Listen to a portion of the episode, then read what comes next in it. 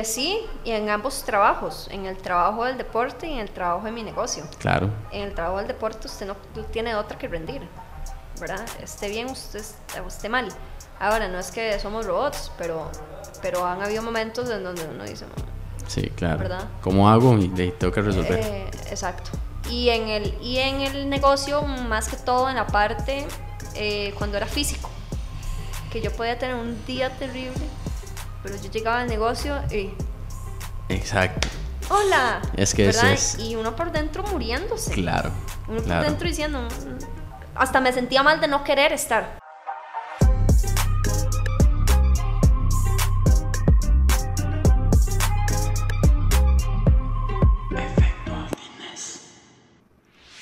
Este episodio es presentado por Gold Gym Costa Rica, una cadena de gimnasios en donde puedes asistir a todas sus clases grupales, utilizar el jacuzzi, el sauna y una de las salas más equipadas de todo el país para realizar cross training. Busca Gold Gym CR en redes para más información. Gold Gym Costa Rica, Moravia, Irazú y Guayabos. Muy buenas, ¿cómo están? Espero se encuentren muy bien. Estoy muy contento de estar acá nuevamente con ustedes en un episodio más de Efecto Fitness. El día de hoy con una invitada muy especial, Majo Orenis, colega y futbolista. ¿Cómo estás? Pura vida, muchas gracias. Eh, siempre veo los, los, los, episodios, sí. Y eh, bueno, me gustó mucho que me escribieras. Muchas gracias. Qué dicha, qué dicha. Bueno, primero para que la gente te conozca y de ahí entrar un poquito en materia, presentarte un poquito, quién sos, a qué te dedicas. Eh, bueno, más Orenes, eh, tengo prácticamente toda, bueno, toda mi vida he hecho deporte, eh, desde la escuela, colegio, pasé por varias disciplinas, natación, carrera, hasta que me quedé con fútbol. Eh, inició como un hobby, ¿verdad? Como una chica que quería jugar fútbol y ya. Y la famosa historia de estas generaciones que las mujeres iniciamos jugando con hombres y toda esa historia. ¿verdad? Historia que por em, dicha hoy en día ya no es tan típica, porque ya tienen su... Historia que si hablamos son cuatro horas. Ah, sí, exacto, sí, exacto. Em, y bueno, tengo 15 años en primera, en primera edición, eh, debuté con 16 años, em, tengo 29 recién cumplidos y a partir de ahí, bueno, un montón de experiencias, ¿verdad? Desde tener la, la dicha de la dicha y la dificultad de, de luchar por todas esas mujeres jóvenes que vienen detrás de nosotras, por nosotras mismas, eh, romper paradigmas, eh, poner caras lindas a pesar de tantas luchas que no se saben por dentro, pero todo, todo ha valido la pena. Eh, eso significa nuestro deporte, y no solo en mi disciplina, estoy segura que en todas las disciplinas, y, y, yo que lo veo también en, en otras amistades cercanas también que están en otras disciplinas, sé que es aún más difícil que el fútbol, ¿verdad? Eh, ya nosotras tenemos bastantes eh, más oportunidades, más facilidades y aún así es difícil. Entonces no puedo imaginar otras disciplinas. Así que full apoyo a los demás deportes. Buenísimo, súper bien. Aparte de la parte deportiva de que te dedicas como al fútbol en sí, de forma ya en primera división, la máxima categoría que hay acá, eh, obviamente tenés tu parte de estudios y demás, entonces, ¿cómo fue esa parte de saliendo del cole, decidir qué estudiar? Porque bueno, somos colegas, te dedicas a ser entrenadora, que eso no todas las jugadoras o no todos los atletas deciden también irse por el tema de ser entrenador. Entonces, ¿cómo fue ese camino para llegar a decidir la profesión que ibas a, tomar? Sí, además de, deportista, eh, tengo una profesión, tengo un negocio digital eh, que también me demanda o sea, también es mi vida entera, eh, amo lo que hago, todo lo que estoy desarrollando, eh, los clientes que tengo, o sea, lo disfruto muchísimo. Eh, cuando me gradué, tuve, una, tuve la oportunidad de, gracias al deporte, salir con una beca deportiva al exterior. estudié cuatro años en Estados y jugué también. Me gradué de psicología deportiva y decidí, lado, decidí irme del lado del entrenamiento. No lo clínico, sino todo el entrenamiento Obviamente me salí un poco de la parte de psicología eh, y por fuera me, enfoqué mucho en, capacitarme, en estudiar eh, de entrenamiento personal, de hábitos saludables, de estilo de vida, ¿verdad? Entonces, eh, por ahí también anda el negocio. y en sí, lo que fuiste a estudiar fue psicología deportiva. ¿En dónde lo estudiaste? Estuve en Tennessee, en Cumberland University en Tennessee, cuatro Buenísimo. años. ¿Qué tan difícil es, ya que tocas ese tema, que bueno, yo por ahí tenía la información, pero qué tan difícil es, en qué año aproximadamente te fuiste para allá? 2013, 14, por ahí. Ujú. Sí, no, no hace Trece. demasiado, digamos, ¿verdad? Pero ya hace unos añitos. ¿Qué tan difícil es para, primero de todo, una persona de Centroamérica, aquí Costa Rica y demás, y siendo mujer, ¿verdad? El irse al exterior y tener la beca deportiva, tener que sostener la beca con rendimiento y demás, y a la vez estudiar. Sí, vieras que el ser mujer en Estados Unidos es el menor de los problemas. Qué bueno. Allá las sí. condiciones eh, son increíbles. Se siente Eh, mucha diferencia. Se siente mucha diferencia. em, pero creo que es que hay muchas cosas, ¿verdad? Ok. Eh, bueno, difícil es, pero quien me lo pregunta de las chiquillas jóvenes, yo les digo váyanse, no importa. Si no tienen una palabra en inglés que decir, ahí resuelve. Después Sí. pasan unos años y usted se va a preguntar qué hubiera pasado. Eh, esa es una experiencia que a mí, que hoy por hoy me cambió la vida, mucho de lo que yo soy ahora es gracias a toda esa independencia, aprendizaje, cosas durísimas que uno pasó allá, ¿verdad? Y yo me fui con mi inglés básico, eh, era la única en el equipo de 20 jugadores que hablaba español, entonces eh, resuelva, Claro. ¿verdad? claro. Y actualmente yo digo, esa es la mejor manera de aprender un idioma. Sí. O sea, yo llegué a decir, llegué al punto en donde a uno no le importa equivocarse, ¿verdad? Porque aquí la gente, ah, es que no me gusta hablar porque es que si me equivoco se burlan, no sé qué. Y normal, ¿verdad? Sí. Pero allá no tenés otra opción, allá no se burlan, eh, allá te ayudan, te enseñan, aprendes sí o sí, ¿verdad? Cuando estás así en- entre la espalda y la pared, toca, Toca. toca aprender. Eh, eh, habían otras cosas duras, ¿verdad? Cuando uno estaba mal, enfermo, y uno solo, sin familia, sin la mamá, nada, ¿verdad? Y uno más joven, ¿verdad? Aprender a cocinar, eh, tantas culturas que conocer, aprender a tratar personas. Eh, es una experiencia muy enriquecedora. eh, que, que sí, que me formó mucho, ¿verdad? Además del estudio Claro. y tener, y tener otro idioma. ¿verdad? Exacto. Sí, que siempre, por más que sea eh, ya bien aprendido con el paso de los años y todo, no va a ser tu lengua natal, entonces siempre va a ser como ese, ese extra ahí, ¿verdad? También. Sí, sí, esas aventuras y experiencias de la vida eh, lo marcan mucho a uno. Por supuesto. Para bien, si uno quiere aprovecharlo, pues para bien, ¿verdad? Ujú. Vayámonos un toquecito para atrás y antes de que te fueras a la beca deportiva, ¿en qué momento te metiste al fútbol ya un poquito más de lleno, empezaste a jugar con mujeres y te diste cuenta que eras buena? Porque obviamente hay un punto en un clic, sea en el deporte, sea en un, no sé, en, en un arte, por ejemplo, o en un emprendimiento, algo en lo que usted dice, se me da bien. Y que uno, un, un dicho que no me gusta mucho utilizar, pero que realmente es, es cierto, que es modestia aparte, ¿verdad? Uno solo frente al espejo y usted dice, vos sabes que yo creo que sí se me da. ¿En qué momento? No fue solo un momento, claramente, pero ¿en qué época de tu vida sucedió eso? Eh, ¿Qué edad tiene uno en tercer grado? Como 10. ¿En tercer grado de la escuela? ¿Sí? Sí, Como 10 años. por ahí, súper joven. Sí, yo recuerdo, tengo algo muy, muy grabado en mi cabeza, eh, que había que formar equipos, de, porque iba a haber una, un, algo ahí, un torneillo de fútbol, y eh, hacían falta hombres para jugar. Las mujeres no, hombres, para jugar, ¿verdad? En serio. Eh, y de ahí no había. Entonces toca, Tocó. tocó eh, una mujer que se sacrificara, ¿verdad? Y todo el mundo con, Eh, como, como, ¿verdad? Sí, que queda, y. ¿verdad? Y todo el montón de malos comentarios a Y esa edad. Claro, sí, ¿verdad? sí. Y salió majo ahí.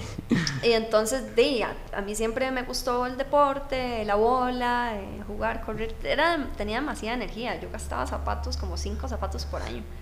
Eh, que mami nunca me lo reclamó. Qué bueno. Sí, Qué punto más importante. Sí, siempre recibí total apoyo de parte de mis papás. eh, y creo que también por ahí se, o se pierden talentos Exacto. o también se explotan talentos. Por supuesto. Pero sí, volviendo al tema, eh, bueno, empieza el torneo y empiezo a jugar. Y de- yo lo Vuelta disfrutaba, metía Sí. goles, ¿verdad? Y no, o sea, de ahí el profe no lo podía creer, el profe de educación física. Claro. Eh, que, que lo, que, que lo guardo con, con mucho cariño a, a él, que me, incentivó, ¿verdad? A seguir jugando, me impulsó. Ajá. Eh, y a partir de ahí me invitaba al, a los equipos, ¿cómo es que se llaman? Los equipos de, de fútbol del colegio. los, internos. sí, sí, los, ajá, a que entrenara. Eso que se quedaba uno después de la escuela a entrenar una o dos veces por semana. Y a partir de ahí eh, era parte del, del, club de fútbol, iba a los, a los intercolegiales y ese tipo de cosas. Em, luego había intercolegiales de fútbol mujeres, entonces iba, ¿verdad?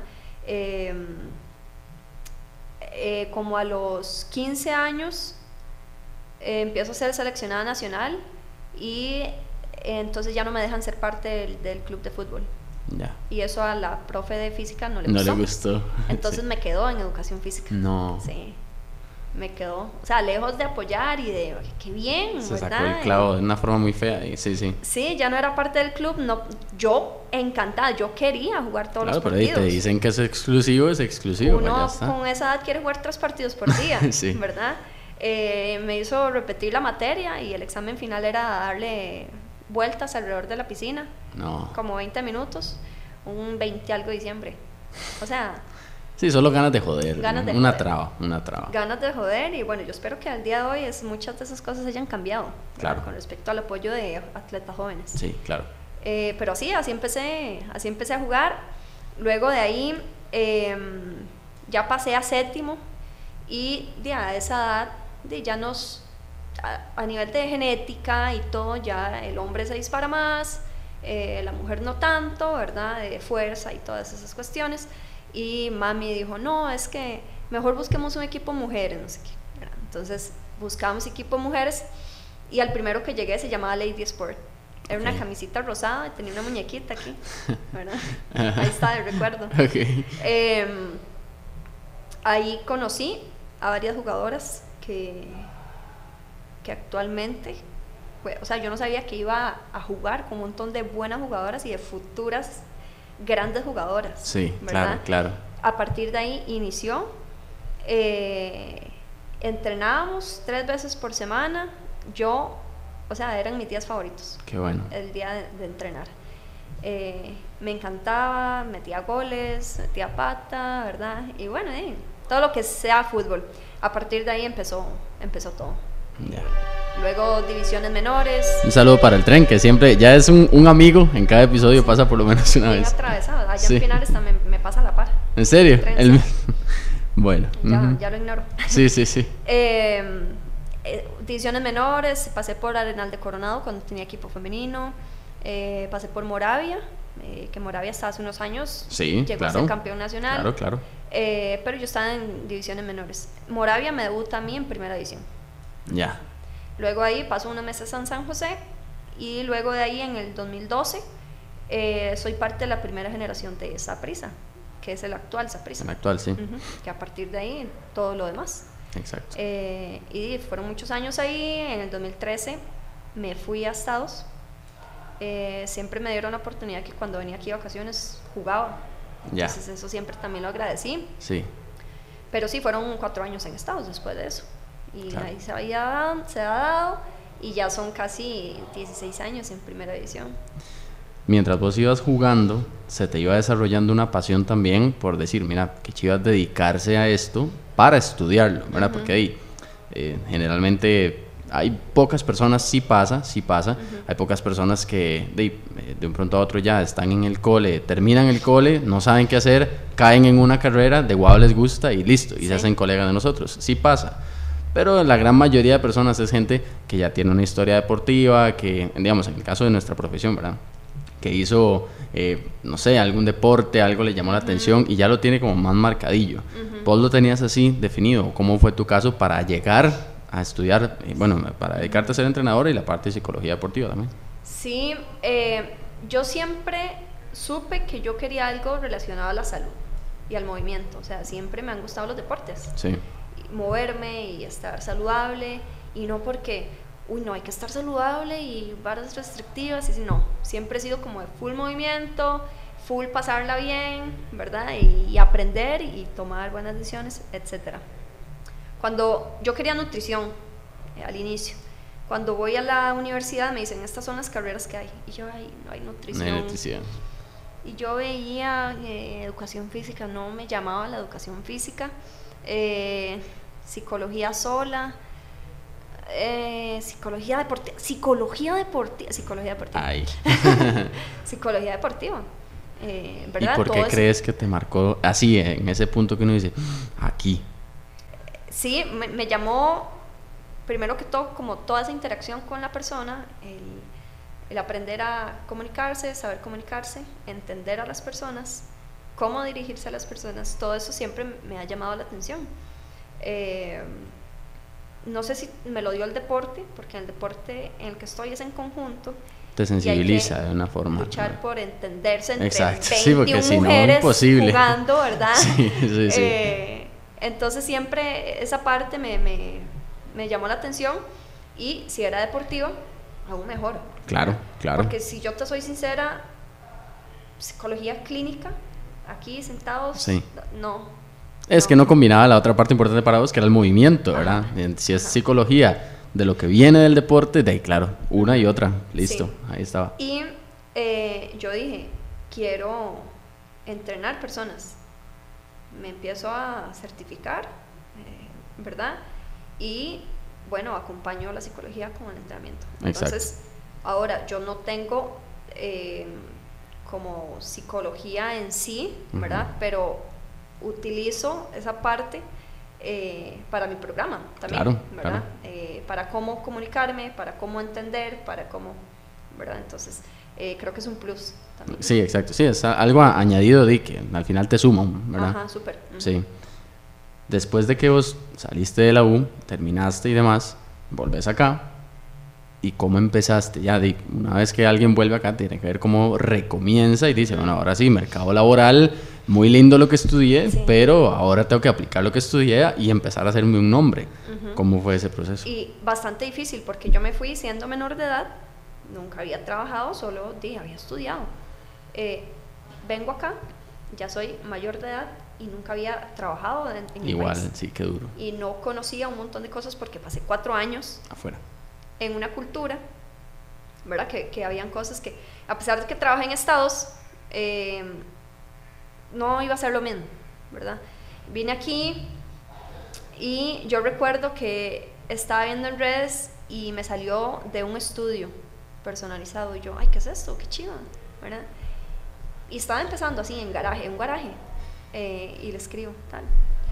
Eh, me dice, venga, hablemos mañana. ¿Le escribiste? Le escribí por, por mensaje directo. Ajá, y le escribiste como con miras a si podías trabajar en ese lugar. Eh, hola, es que vieras que, que recién terminó de estudiar. Ya. Y me llama mucho la atención su proyecto. me yo sueño con tener algo así.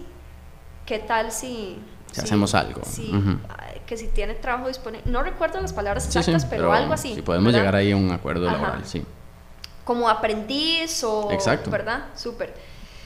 Y llego, yo soy de Moravia, tenía que trasladarme hasta San Joaquín de Flores en bus, ¿verdad? Entonces había disposición, había disposición y ganas. Eh, y me encuentro con Alejandro González, eh, entrenador, eh, no sé si lo conoces, tiene un estudio actualmente en Heredia. Eh, ha sido uno de mis pilares, de mis mentores y ahora amigo, eh, un amigo que, que, quiero mucho, me enseñó muchísimas bases, me enseñó muchísimo eh, de todo, el negocio, de cómo funcionan muchas cosas, de cómo no pasar mejor por ciertos lugares, Y no lugares físicos, sino, Sí, te entiendo. Ah, ok, me pasó esto y esto, ahórreselo. Cómo no llegar a abrir ciertas puertas, abrir mejor, ciertas puertas. Entonces, no es cualquiera que te enseña esas cosas sin Tan desinteresadamente. Sí, sí, sí, te entiendo. Em, me dijo, yo estoy empezando, esto funciona así, así, puedo darte, las, puedo darte estas horas. Eh, ¿Qué sabes de, de, ejercicio en sí, de programaciones? Pero yo venía terminando de estudiar eh, psicología. Psicología deportiva. Yo no podía sentarme eh, a programar, ¿verdad? Y yo le dije, estoy aprendiendo, ¿verdad? Entonces él él me dijo, bueno, estemos juntos, yo le voy enseñando porque él tampoco, eh, ¿verdad? Que es algo de un tema que nosotros hablamos de, actualmente, que no, si no estás capacitado, por lo menos de momento hay que tener más cuidado. Por supuesto, sí, claro. Disposición y ayudar total, venga, eh, aprenda y aplique, ¿verdad? Em, pero con supervisión. Entonces yo estaba con él y me fue súper bien y yo súper, súper mordida en todo porque yo le preguntaba de técnicas, de ejercicios, de esto y de lo otro. Y ya yo sabía, ya yo sabía cosas pues, porque por supuesto, ya sí, había tenido que estudiar ciertas cosas. No era cosas. ajeno del todo, no era tampoco. Ya yo había pasado por anatomía y fisiología y todas esas cosas. Y también trabajo físico en el equipo. o sea, una familiarización grande sí había, por sí, Sí, sí, sí. O sea, tampoco es que me enseñó que es una sentadilla. Exacto, sí, sí, sí. Eh, pero quizá cosas como más tecnicismo, me refiero yo. Y bueno, a partir de ahí fue, fue un gran mentor, ahí él me recomendó eh, cuando yo quería, porque yo quería seguir estudiando, obviamente, y yo le preguntaba, Ale, ¿qué piensa de esto? Y es que, ah, ¿verdad? Intente con esto o esto, ¿verdad? Y ahí fue donde eh, saqué Complex y saqué, bueno, Complex fue más, más para acá. Saludo para Manrique por ahí. Sí, para Manrique. Eh, mejor profesor que he tenido en mi vida. yo, yo, yo tengo mucho aprecio por Manrique también, sí. Em, y bueno, y así otras también eh, internacionales. Y eh, un montón de, libros y capacitaciones y clases y certificados. Bueno, ¿verdad? Todo eso que nosotros intentamos siempre estar como al día para estar seguras. Seguras y seguros de que lo que estamos haciendo lo estamos haciendo bien. Sí, porque también muchas cosas cambian y uno dice, no, pero esto era así, y después sale un estudio y uno dice, ya no es así. Y entonces, hay que reinventarse. Así, así fue como inicié. Luego él se puso un gimnasio más grande eh, con una socia. No fue el mejor negocio, entonces yo también tuve esa experiencia. Claro. Porque yo dije, yo voy donde usted va. Lo seguiste ahí. Lo, lo seguí. Y él valora eso también. Porque cuando estuvo mal, yo nunca pensé en irme. Cuando él eh, se puso al gimnasio y me dijo, Majo, las cosas no están caminando bien, porque esto, esto y esto. Yo dije, yo estoy hasta donde usted esté. De hecho, él se fue y yo duré un mes ahí y no pude más. Dije, me voy. Eh, llegó pandemia, me independicé. Eh, muchos de los clientes que iban al gimnasio y como cerraron gimnasios, me contactaron, Majo, qué personal en la casa, no sé qué. y yo me sentí muy halagada porque que lo buscaran a uno de entre varios entrenadoras y entrenadores, ¿verdad? Y yo de full accedí, ¿verdad? Que Zoom, que ir a la casa, que esto, que lo otro. En pandemia usted tenía que resolver. Ver cómo sobrevivíamos, sí. Sí, y eh, así han sido esos años. Luego me sentí lista para, para emprender eh, en físico, ¿verdad? Que es lo que estábamos hablando ahora. Claro, sí, emprender en físico es Uf, lleva muchas cosas. Duro, o sea, yo pegaba así con todas las paredes, ¿verdad? sí. La experiencia era muy bonita. Em, lo disfruté muchísimo, lo, tuve ahí en, en Tibás. Pero en mi interior yo dije, hay algo que no me calza todavía, ¿verdad? Y el negocio le estaba yendo bien, ¿verdad? A pesar, porque de hecho yo hablé con Manry, yo le dije, Manry, me está pasando esto, esto y esto, ¿qué hago? ¿verdad? Y entonces él en su, ¿verdad? Me hizo ciertas preguntas y yo, sí. Eh, eh, me dice, pero es que lo abrió en media pandemia. Exacto. Y aún así está yendo bien. entonces hay cosas que se están haciendo bien, ¿verdad? Entonces yo hice introspección en mí y dije, eh, ok, el problema no es el lugar, el problema es, creo que estoy en un lugar en donde no está el nicho al que yo me quiero dedicar. Exacto. ¿verdad? Y creo que por mi estilo de vida, por mi nivel de vida, de rendimiento, versus descanso, versus no estoy porque tengo partido, yo dije, esto no, no está funcionando como quisiera. Exacto. Y yo no estoy lista para retirarme de, del, fútbol. ¿verdad? E, en ese momento, ya si seguimos avanzando, probablemente te cuente otras cosas. Ok, ok, em, ok, bien. Eh, entonces yo dije, yo pasé varios meses, yo no sé si, si, no, deprimida no, pero realmente con un estrés grandísimo, como con como con un agobio muy grande. Sí, un agobio grandísimo de yo qué estoy haciendo, que, que por qué estoy pensando esto. Sí, eso es horrible, esa intranquilidad. a estar bien. A estar bien, Uf, eso es duro. Sí, claro. Yo me forzaba a decir, no, esto está genial, eh, démosle.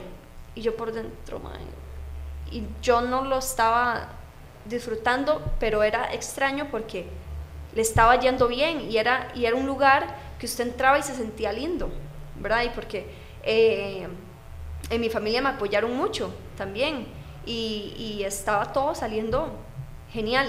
Eh, pero había algo que no... Pero había algo que no. No hacía clic.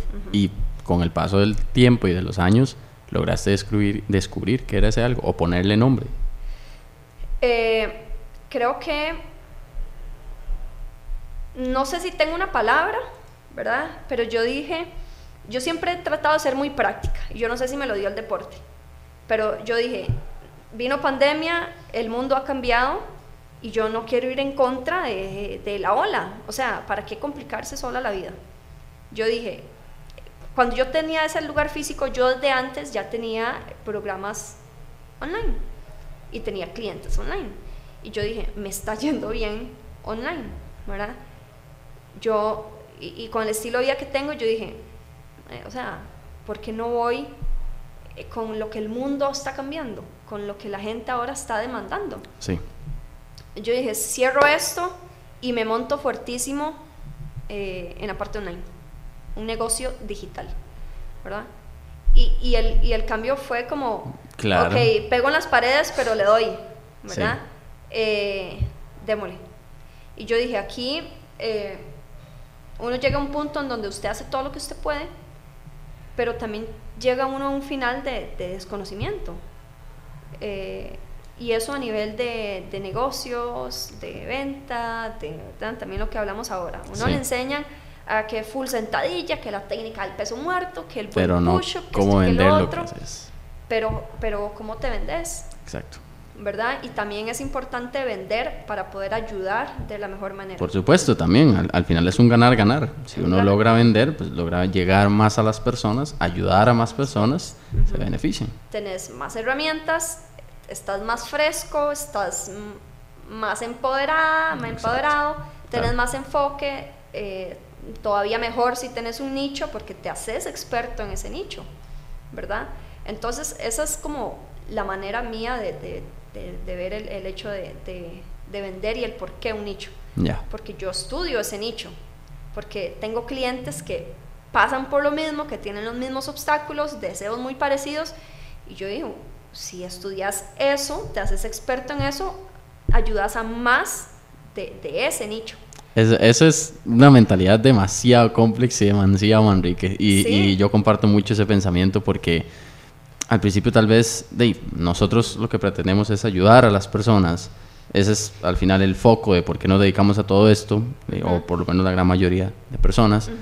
Y si no sabes bien a qué tipo de población ayudar, ¿cómo vas a hacer todo el resto? eso es lo primero que uno como eh, profesional en salud en sí se tendría que, que, cuestionar. Sí, es un tema bastante amplio, claro. ¿verdad? Porque es, es ayudar versus... Eh, buenas programaciones versus marketing y ventas. Sí. ¿Verdad? Entonces, el hecho, el hecho de ayudar, de que uno quiere ayudar, no quiere decir que no va a cobrar. De hecho, cobrar es parte de la ayuda, porque eso compromete. Compromete, a la eso lo hablábamos ahora, por supuesto, por eh, supuesto. Si nosotros no hubiéramos pagado lo que pagamos en Complex o en otras certificaciones, eh, quizá el compromiso o el que usted, usted toca pagar y usted dice, pucha, debe ser bien bueno. No, y, y mucha gente que tal vez nos está escuchando no nos dejará mentir cuando entran a un gimnasio o a un box o le pagan un personal a alguien o algo o a un nutri o un fisio que es caro, usted le saca el jugo, eh, trata de estar ahí presente y todo, que muy hasta incluso inconscientemente, si eso fuera o más barato o gratis, no lo valoras o no lo valoras tanto. Exacto, porque quizá tal vez no le agregas ese valor extra. ¿verdad? Si vos le pagas a un entrenador personal un mes adelantado, no vas a querer a faltar ninguna clase, aunque te vas con pereza. Y al final el cuerpo no sabe que usted tiene pereza, entonces igual le va, le va a rendir, ¿verdad? es eh, todo, todo, un tema, exacto. Y le, va, y le va a sumar esas sesiones tras sesiones imperfectas y usted ya luego va a ver resultados y así es mucho más sencillo mantenerse y ser sostenible. De hecho, se me viene a la mente un ejemplo de Oscar Esteban Granados, que él estuvo acá también en el podcast y él es cliente mío en uno de los boxes donde yo trabajo. Y él, bueno, precisamente pues por, obviamente ser jugador, exjugador de primera división, reconocido tal, hay varios lugares, y él lo dijo en el podcast de él, que, que lo han, lo han querido patrocinar, pues venga, entrene gratis aquí y demás. Él dijo, no, yo quiero ir, quiero ir a uno que esté cerca de mi casa, él es Cartago, muy paradójicamente, llegó a Cartago y llegó un día a Triada, eh, bueno, al lugar donde yo entreno, en Triada se llama, estoy yo ahí calentando a la gente y yo, ese que está entrando ahí, ese es claro, este", y sí, ya me acerco y, era. Y además llegó, pagó la mensualidad y empezó a entrenar tranquilo. Y por eso no ha faltado también y ya le ha servido. Entonces, eh, es, también esa parte mental que vos decís, de el compromiso y de llegar y comprometerse con algo nuevo, ¿verdad? Y de ese extra también te lo da pues, el pagar el valor, lo que vale. Exacto, es, es, darle, es darle valor a lo que estás eh, por hacer. Exactamente parte del compromiso. Sí. Obviamente ir en un negocio digital, en un emprendimiento digital, que obviamente en eso pues yo te entiendo, te entiendo muy bien y compartimos mucho, o sea, a mí me, me gusta mucho escuchar todo ese viaje que has tenido porque de hecho es muy parecido al mío, muy, muy parecido en muchas cosas, incluso el hecho de, haber empezado a dar clases casi sin saber o por lo menos como a la sombra de alguien que sabía y vos más o menos aprendiendo y después que te quede esa persona y como para siempre como alguien que vos agradeces mucho la importancia primero de, de, eso, de siempre saber que en un principio tal vez no sabemos nada o muy poco y te hubo alguien y ahorita que sabemos mucho más que antes siempre va a haber alguien y así, entonces uno nunca deja de aprender. Y la otra parte que es como un poco más típico el hecho de decir me voy a abrir un gimnasio o me voy a abrir un box. Pero si es un negocio digital, mucha gente no, no entiende, no lo entiende, ¿qué, ¿qué, estás haciendo, verdad? Es, un poco ir a ciegas, o sea, es un poco ir como descubriendo y es que en España están haciendo tal cosa o en tal otro país están haciendo tal otra y yo me mando y trato de ser como pionero en esto o trato de ver si esto funciona. ¿Cómo ha sido ese viaje tuyo en lo que, primero, si tal vez puedes comentar un poquito en sí, concretamente, qué es lo, que, lo que has decidido hacer a nivel digital y cómo ha sido ese viaje? Bueno, em, primero, yo creo que que he entendido que es importante asociarse con personas que ya han pasado por donde uno quiere pasar, eh, porque uno se ahorra eh, muchas, errores. Muchas puertas que no abrís. Ajá. Eh, y no es que está mal los errores, porque al final uno aprende, pero caminas un poquito más hacia esos resultados. Entonces, dejar de pensar que uno puede hacerlo todo solo y pagar por esa mentoría, para mí ha sido clave, ¿verdad? Es como, tome mi plata esto es lo que quiero, lléveme ahí. Enséñeme, sí. enséñeme. Eh, así fue en la parte de entrenamiento, que he tenido muy buenos mentores, eh, Alejandro Manrique, que han sido para mí claves, eh, y en la parte de marketing y ventas decidí una mentoría porque yo dije, si no voy a estar tanto en contacto físico con las personas, yo tengo que aprender a comunicar lo que quiero. Sí, es cierto. Y eh, a, comunicarle a la persona como, tome, esto de aquí le va a solucionar sus problemas. Hágalo, ¿verdad? Eh, y ventas, ¿verdad? Parte de lo que hablamos ahorita, el compromiso, etcétera. Entonces, eh, eso, eso para mí ha sido clave, ¿verdad? Asociarme a, a personas que ya saben y, o que tienen un negocio en eso. Eh, a partir de ahí todo, todo ha ido cambiando. Eh, ahora le meto más fuerte a la parte de, de redes. Eh, yo al inicio le decía a mi mentor, vea, es que yo soy deportista y por ahí no quiero que si, que si hablo de entrenamiento por allá se crucen las cuentas y me tiren por ahí. O sea, todo traumada, ¿verdad? Con la tiradera. Me dice, tenés que hacerlo. O sea, al final, si usted si usted es clara, eh, usted a su cuenta va a llegar del nicho al que usted hable y su cuenta se va a ir limpiando. Exacto. ¿Verdad? Entonces, ahí está la deportiva, que, cualquiera puede tirar, y eh, la de Movewell, que le tengo muchísimo, muchísimo amor, ¿verdad? De, todos los días estoy trabajando en ella. Eh, y tengo también una manera de, trabajar que también lo, lo, puedo compartir para que algunos otros colegas puedan sacarle provecho. si Como tu estructura, digamos. Ajá, o si tienen la idea o tiene esa chispita ahí de que quiero un negocio digital. Claro, incluso tal vez alguien que lo escuche y no tiene nada que ver con entrenamiento en sí, pero que tiene la idea de montarse algo, de, eso es algo muy típico hoy en día, pero pues claro que sí, Entonces, eh, lo que inicié, iniciamos eh, fue, ok, eh, ¿qué nicho quiero? ¿Verdad? ¿Con qué me identifico yo? Y yo creo que es importante eh, enseñar algo por lo que uno ya ha pasado porque uno puede dar las experiencias de uno, ¿verdad? Entonces, eh, soy deportista y soy emprendedora. Tengo poco tiempo también, quiero morirme del estrés a veces, que ansiedad, que miedos, que dudas, poco tiempo, cansancio, todo lo que mucha gente siente, ¿verdad? Entonces, mi nicho mucho es yo me dedico a ayudarle a, profesionales ocupados y emprendedores a em, mejorar su estilo de vida. ¿verdad? Sin dejar eh, las riendas de su vida, abrir un espaciecito para mejorar la calidad de vida. Y el mejorar la calidad de vida queda como muy abierto, ¿verdad? Sí, claro. ¿A qué se refiere calidad de vida?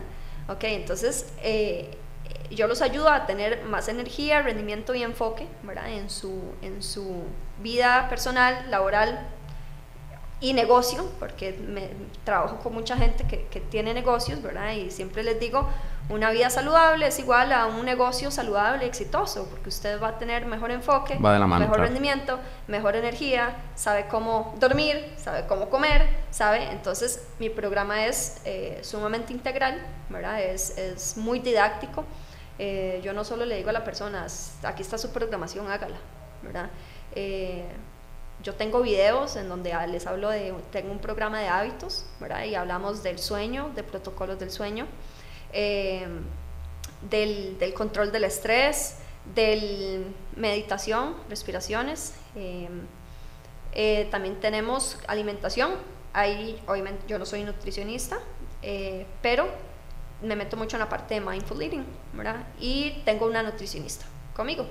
Entonces hacemos llamadas eh, grupales en donde hablamos de temas en específico o si tenemos dudas y también hacemos llamadas conmigo como, como un mastermind ahí de, ¿verdad?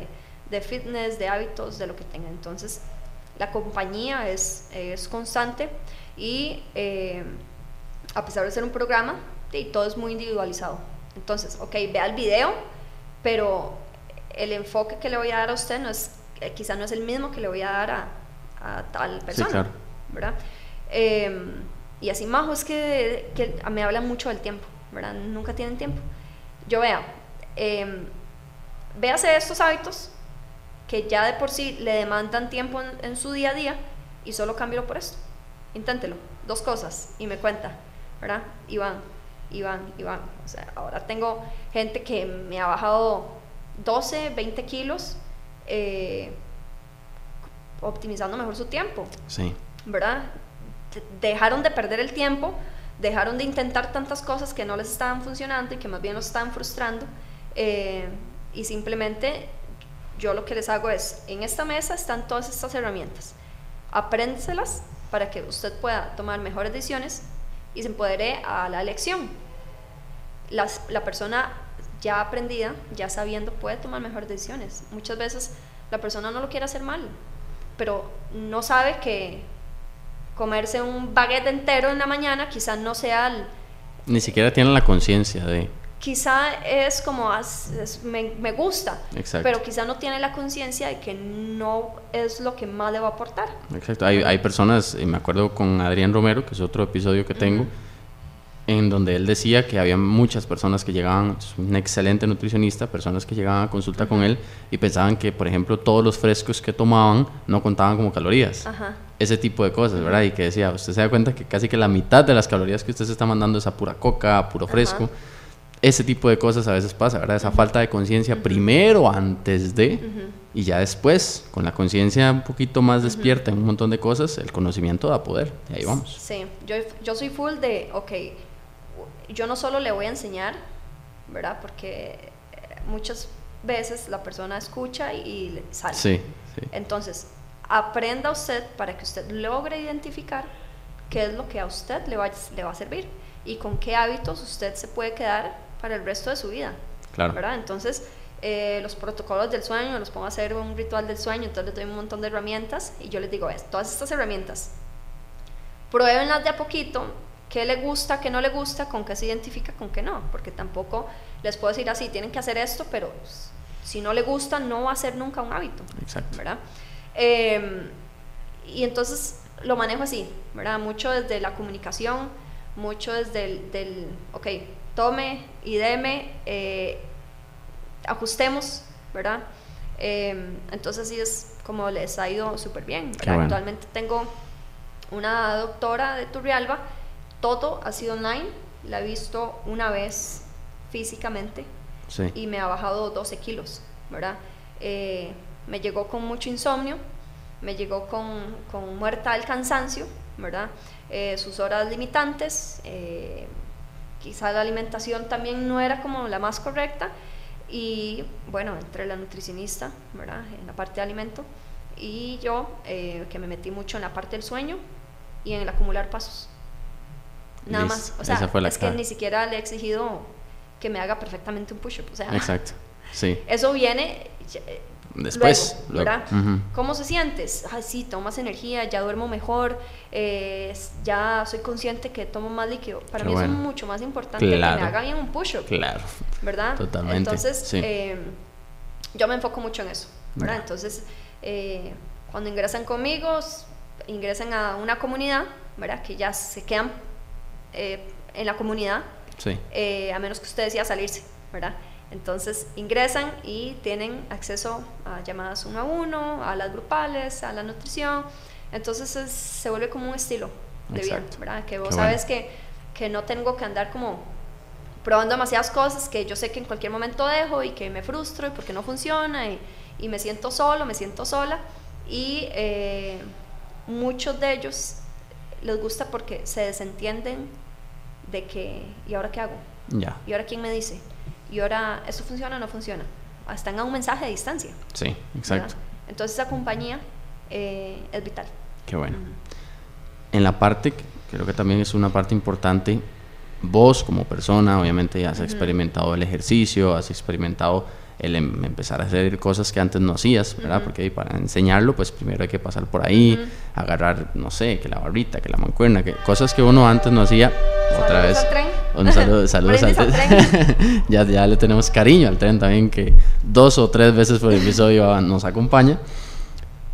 En la parte de, o sea, el tema de salir de la zona de confort y decir, bueno, yo toda mi vida he estado en deporte colectivo, en deporte de balón, empiezo a hacer mi ejercicio y demás te ha llevado también en algún momento a sentirte como muy fuera de la zona de confort, de decir, tal vez se me dificulta o esto no es lo mío o no sé cómo voy a hacer para primero yo hacer el ejercicio y demás, mientras de, todas las demás personas tienen que aprender de mí, porque yo vengo de un deporte colectivo, un deporte con balón y demás, o te adaptaste bien a la parte del ejercicio, a la parte, a la parte del ejercicio en el sentido funcional, pesas, etcétera, que no era originalmente tu campo. Eh, bueno, es que si uno es deportista, uno tiene que... Hay, hay algunas personas, o bueno, sí hay, personas que no, digamos, hay personas que se les da muy bien un deporte y luego tienen muchísimas trabas para dedicarse y como a otro... Eh, sí, eso, eso es eh, formación. Sí. Pero yo tuve la dicha de que como yo me desenvuelvo en este campo, puedo sacarle provecho a eso. Claro, ¿verdad? claro. Entonces yo puedo decirle, de todas mis compañeras, probablemente habemos dos que hacemos bien un swing, ¿verdad? sí, sí, Y son deportistas de alto rendimiento. Eh, entonces, todos, o sea, si nos salimos de fútbol femenino y hablamos de fútbol masculino, donde tienen todas las condiciones, eh, si yo le enseño una foto de un jugador haciendo un push-up, usted no me la cree. Exacto, sí. O de haciendo un press. Sí, si alguna después vez... de una lesión de hombro. Exacto, si alguna vez, eh, no sé, has tenido la oportunidad de atender a alguno o algo así en algún momento, o verlo haciendo ejercicio, no en todos los casos, obviamente, pero sí. Como, colega, sí. Ok, como colega. Tengo que callar. Exacto, y que uno dice, wow, o sea, es, sorprendente, ¿verdad? Sí. Sí sí, sí, Y que uno dice, y eso que llevan en una carrera ya de años, ¿verdad? Es sorprendente. Hay. El porcentaje es muy poco de quienes se preocupan. Hablando en general, no estoy hablando de un solo nicho. Sí, por supuesto. De, de, mujeres, hombres o esa, esa eh, es muy poco el porcentaje de quienes se preocupan por Claro. ese extra Sí, claro. y por hacerlo bien, Exacto. ¿verdad? Eh, por aprenderlo bien. Y es que no tienen, no tienen idea de todas las ventajas que podrían sacarle a ese extra bien hecho. Por supuesto. ¿verdad? El hecho de moverse mejor, de levantar mejor y más. Eh, De ser más funcional, más apto y- físicamente. Y, todo eso, ¿verdad? Ujú. Eh, El fútbol, si me preguntas, no, no ha tenido nada que ver con mi negocio, no lo involucro para nada. Lo llevas bien nada. dividido. Yo creo que tengo clientes que ni siquiera saben que juego y eso me encanta. Qué bueno. Eh, no sé, o quizás sí lo saben, pero n- Es como- saben que no es el momento. ¿verdad? Eh, hay otros que sí saben, pero se mantienen, o sea, no, no, normal, ¿verdad? Sí. Eh, entonces, eh, bueno, eso, eso me gusta. Y, eh, ¿cuál fue la otra pregunta? No, básicamente Ah, que sí. cómo, cómo fue esa transición de pasar de un deporte colectivo y demás a um, experimentar uno, porque siempre di, uno primero Sí, tiene que yo pasar creo por que ahí. es más complemento, Exacto. ¿verdad? Porque al final yo no veo el gimnasio como un deporte en sí, sino como exacto. algo de la vida. Como algo que todo el mundo tiene que hacer, por eso te digo, ¿sabes? Porque es algo que eh, es, no es si te gusta o no, además es salud Sí. y, y, eh, el hacer pesitas y todo esto es parte de la condición humana que necesitamos mantenerla de alguna forma. Sí, sí, sí. Si a alguien no le gusta levantar pesado, o sea, apriete dientes y levante pesado porque no hay otra opción. Y lo, y han dicho di, personas muy, muy importantes, Sí. con mucho recorrido, muchos estudios, eh, y el hecho de, de lo importante que es, ¿verdad? Sí, También la parte que creo que es importante tocar, de, has tenido primero años en donde viviste afuera del país, años donde volviste, obviamente un éxito ya como futbolista en el sentido de, llegar a las máximas categorías, a la selección, o sea, cosas que no, no cualquiera logra y no todo el mundo logra, obviamente. Y también, pues, un negocio que camina bien y una profesión que camina bien. Pero dentro de todo ese fitness que vos has vivido durante muchísimos años, tanto atleta como entrenadora y toda la parte de estudiante también, no dejas de ser persona, obviamente, de tener tus días buenos, tus días malos, como cualquier persona. ¿Cuáles son o cuáles han sido momentos en donde vos te has sentido muy vulnerable y a pesar de eso, como te dedicas al fitness, a- te has enfrentado como al ser vulnerable, como dijiste, a- me obligo a estar bien, porque esto tiene que, salir bien, que salir bien y también, no sé si a vos te pasa, pero algunas veces sucede que a nosotros como colegas eh, es como, es que cómo me voy a mostrar mal si estoy en, en un trabajo donde promuevo el bien, ¿verdad? Tenemos derecho y es algo muy saludable, pero a veces pasa ese pensamiento intrusivo. ¿Has tenido momentos así en donde has tenido que llevar esa vulnerabilidad o esos malos días de la mano con de- dedicarte a un lugar en donde te tienen que ver siempre bien? Eh, sí, y en ambos trabajos, en el trabajo del deporte y en el trabajo de mi negocio. Claro, En el trabajo del deporte usted no tiene otra que rendir, ¿verdad? Esté bien usted esté mal. Ahora, no es que somos robots, pero, pero han habido momentos en donde uno dice, "No, sí, claro. ¿Verdad? ¿Cómo hago? Y tengo que resolver. Eh, exacto. Y en, el, y en el negocio, más que todo en la parte eh, cuando era físico, que yo podía tener un día terrible, pero yo llegaba al negocio y, Exacto, hola, Es que eso ¿verdad? es- Y uno por dentro muriéndose. claro. Uno por claro. dentro diciendo, hasta me sentía mal de no querer estar. Sí, sí, te entiendo. como, Entonces- como desagradecido uno, como decir, Sí. "Mae, este es mi trabajo y todo. Total, entonces, tras de que uno se siente mal por X cosa, entonces uno se siente peor o culpable por sentirse mal por esa cosa y no querer estar en el negocio. Horrible, sí. terrible, Sí, claro. ¿verdad? Y, y ahora no tanto porque sí, quizás no, no, sí, no, no, no se ve tanto, Sí. ¿verdad? Eh, hace unos días est- estuve enferma, desaparecí tres días de redes, de hecho hoy les dije, sorry, me enfermé, tuve que descansar, sí, pero no, no, no pasó mucho, Exacto, ¿verdad? sí, sí. Eh, y puedo trabajar, eh, a veces un toque, y si estoy mal, paro un toquecito y continúo, qué sé yo, pero sí, eh, sí, sí, te entiendo, ha sido difícil, pero también comparto eh, mucho de esa sensibilidad con, con los míos, o Con en mis tus redes. personas, ok. O sea, yo comparto mucho de que no tiene que ser perfecto, está bien fallar un día, eh, si usted necesita, si su cuerpo necesitó estar este día en la cama, descanse, está bien, ¿verdad? Porque uno a veces se siente culpable de, Sí, ay, no, no lo estoy haciendo, tengo que hacerlo, tengo que rendir, tengo que producir, tengo que esto, tengo que lo otro. exacto. Siempre tenemos que estar haciendo algo, Claro. ¿verdad? Y hacer nada también es importante y De de, vez ahí en también cuando nace es, la es creatividad. clave. Sí, sí, por supuesto.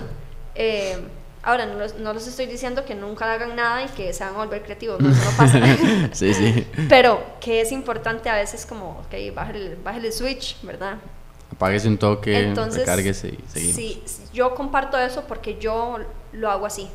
A pesar de que yo soy súper exigente conmigo misma, soy... Sí, se, se nota y comparto eso. Y a veces es muy paradójico que uno dé ese consejo Sí. cuando uno se machaca a la primera que no logra algo. Sí.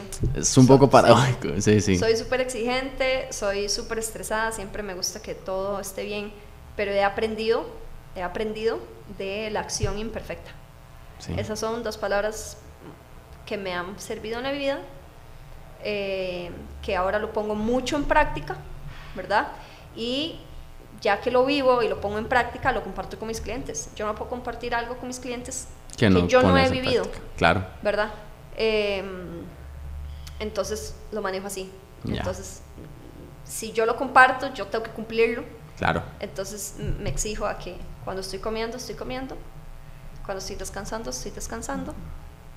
Vuelvo Esa al división, teléfono, sí. división. Si estoy trabajando, estoy trabajando, Exacto. ¿verdad? Entonces, eh, eso a nivel salud me ha ayudado, pero como, como todos, a pesar de que seamos fitness y estilo de vida y compartamos hábitos, también tenemos eh, esos pedos mentales, Sí, claro, ¿verdad? Total, claro. o sea, somos seres humanos Por supuesto. y es, y es parte de.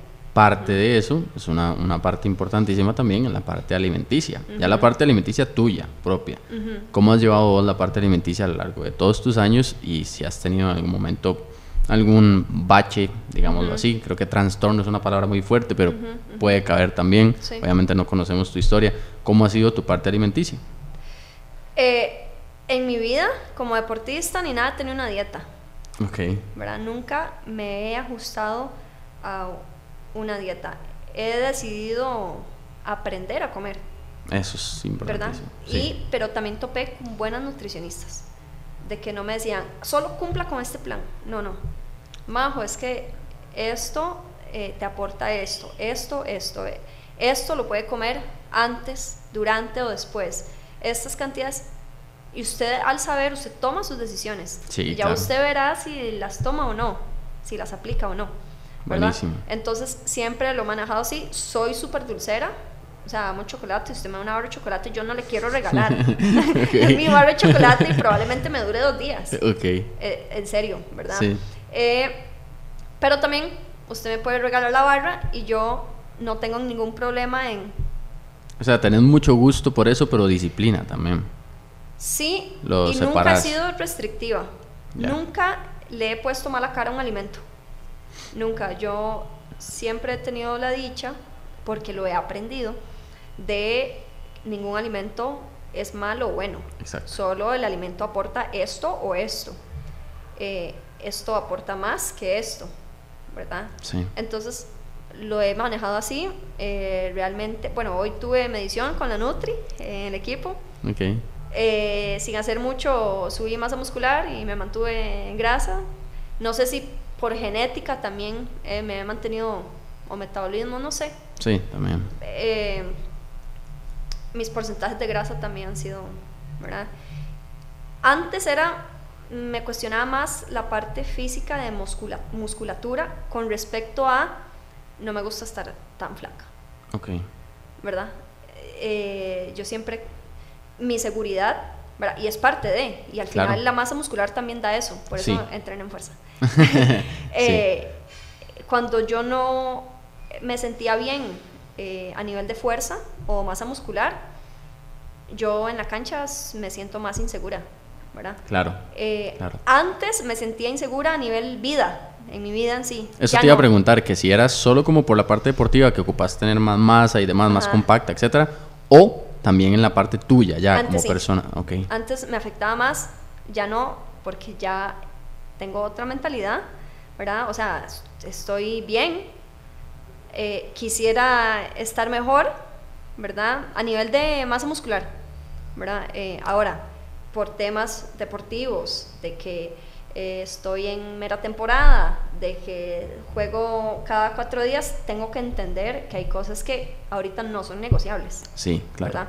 Ahorita es entrene para mantenerse y al mantenerse usted también puede crecer, ¿verdad? Pero todo, todo, todo a su tiempo. Eh, pero antes me afectaba, ya no tanto.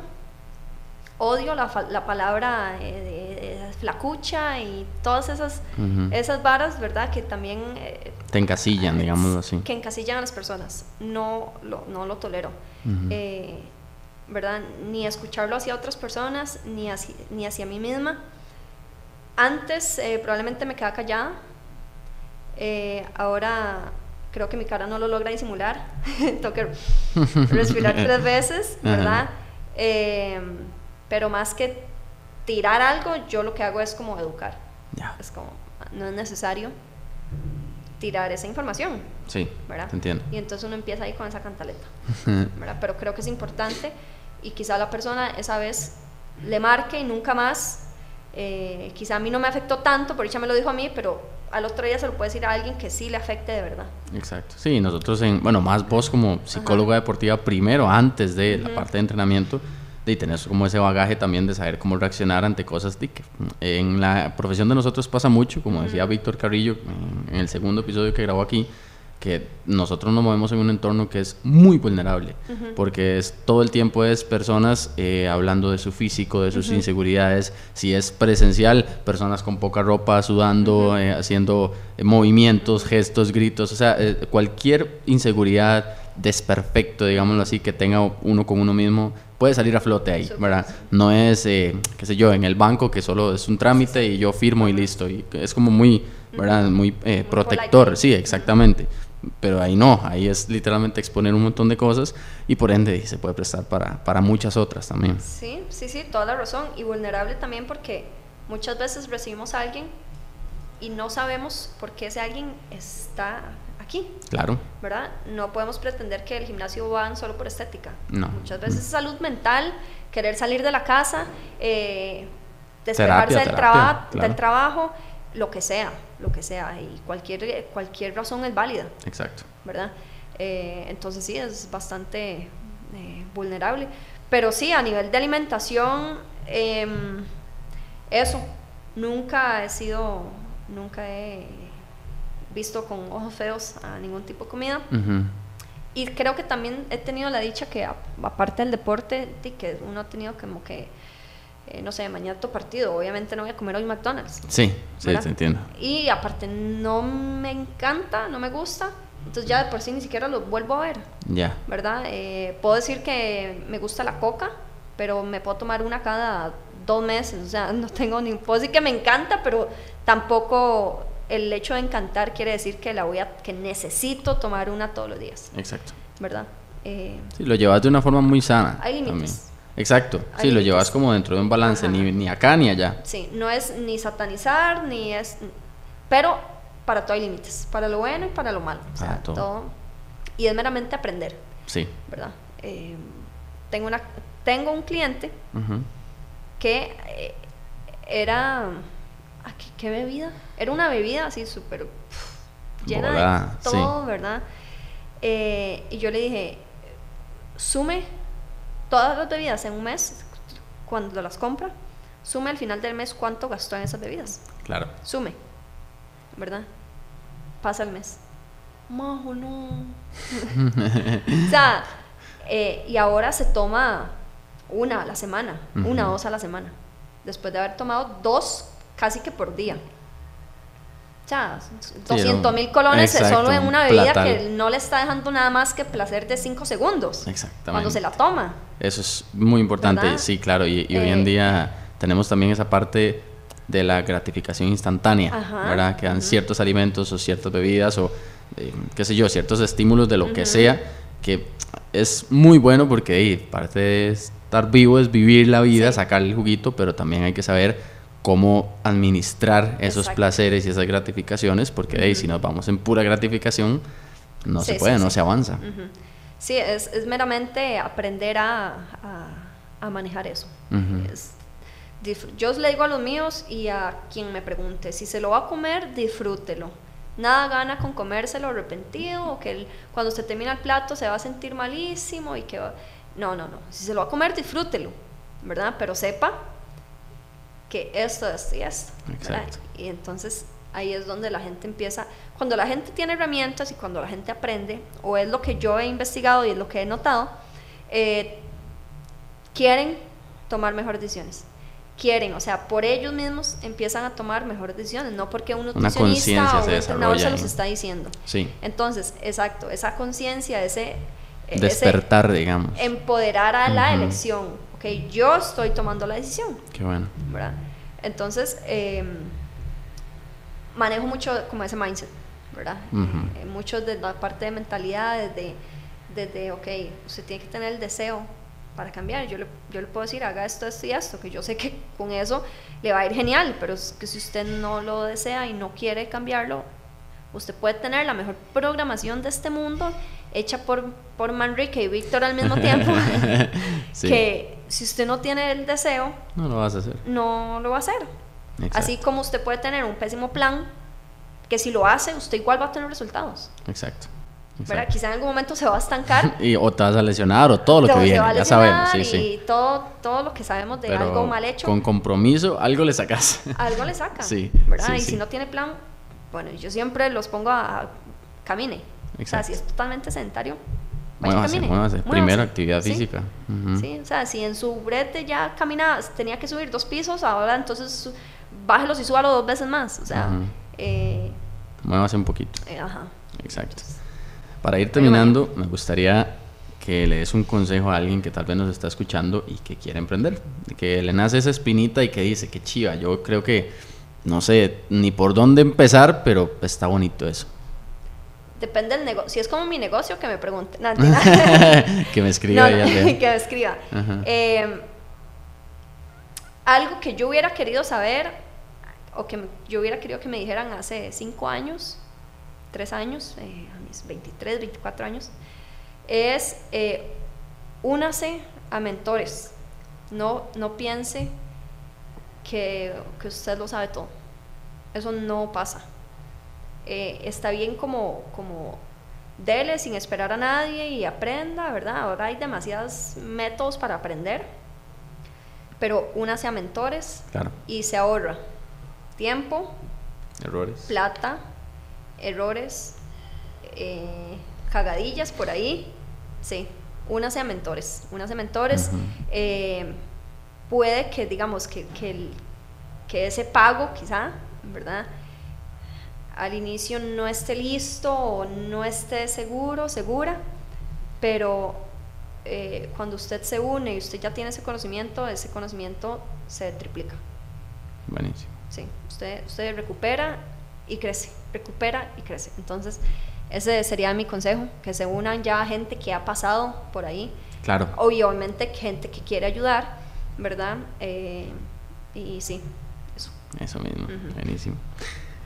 Yo sé que ya lo sabes porque ya has visto los episodios, pero siempre que alguien pasa por acá, me gusta que invite a otra persona. No, no lo había pensado. Ay, no, lo había ¿cómo? pensado. Sí, claro que sí. Em, Entonces, tómese su chancecito. Yo no yo- me puedo meter a Instagram. ¡Eh! no, eso es. ya, vino, ya vino Manda. Amanda, Amanda. Amanda Brenes. No, Amanda. no. Ok, Amandita. perfecto. Muy bien, muy bien, muy Sí. bien. Muy bien, Yo a ella la, la admiro un montón. muy bien. Un montón. Sí, es una Sí, mujer tiene mucho que decir. Súper fuerte, súper conocedora. eh, y también, sí, uno hay que aprender de esas, de esas personas. Sí, buenísimo, buenísimo. Sí. Perfecto, entonces. Amanda ahí. Ya la embarcaron Amanda. ahí. De hecho, hoy, hoy voy a estar un en vivo de ellas, eh, del, del grupo que ellas, que ellas tienen, de Amanda con la otra entrenadora, olvidé su nombre. Yo también, pero sí te entiendo el, Pero el grupo. sí, muy bien. Eh, entonces ahí voy a estar bien. Qué bueno, qué bueno. Sí. Buenísimo. Bueno, ahí, ahí le contás que ya, ya la embarcaste. Sí, Por acá tenés. sí, sí, lo, lo va a llenar de mucho valor. Buenísimo. Estoy segura. Buenísimo. Tu Ay, sticker de Efecto gracias. Fitness. Gracias a vos. Buenísimo. Lo pego en la moto. Esa misma. y muchas gracias por haber venido acá y conversar un rato de no solo tu parte como atleta y demás, sino también mucho este emprendimiento, esta nueva etapa que tenés. Y de, es muy, muy bueno saber que el, el camino del emprendimiento muchas veces es un camino muy solo. y Es es, solo. Y es, es solo. Y es bueno saber que sí está solo la mayoría del tiempo, pero hay otras personas que también están haciendo lo mismo. Sí, y, y qué importante esos espacios porque a veces pensamos que somos los únicos que nos sentimos así, Sí, pero hay muchos emprendedores o gente que tiene ganas de emprender que se siente abrumado, que siente esto y lo otro, y, o sea, no está solo, no está exacto. sola. Aquí, aquí hay un, Aquí un par nos de, así. un par de locos que se acuestan tarde pensando cosas también. Entonces ahí nos Sí. pueden escribir y desahogan, no, no hay ningún problema.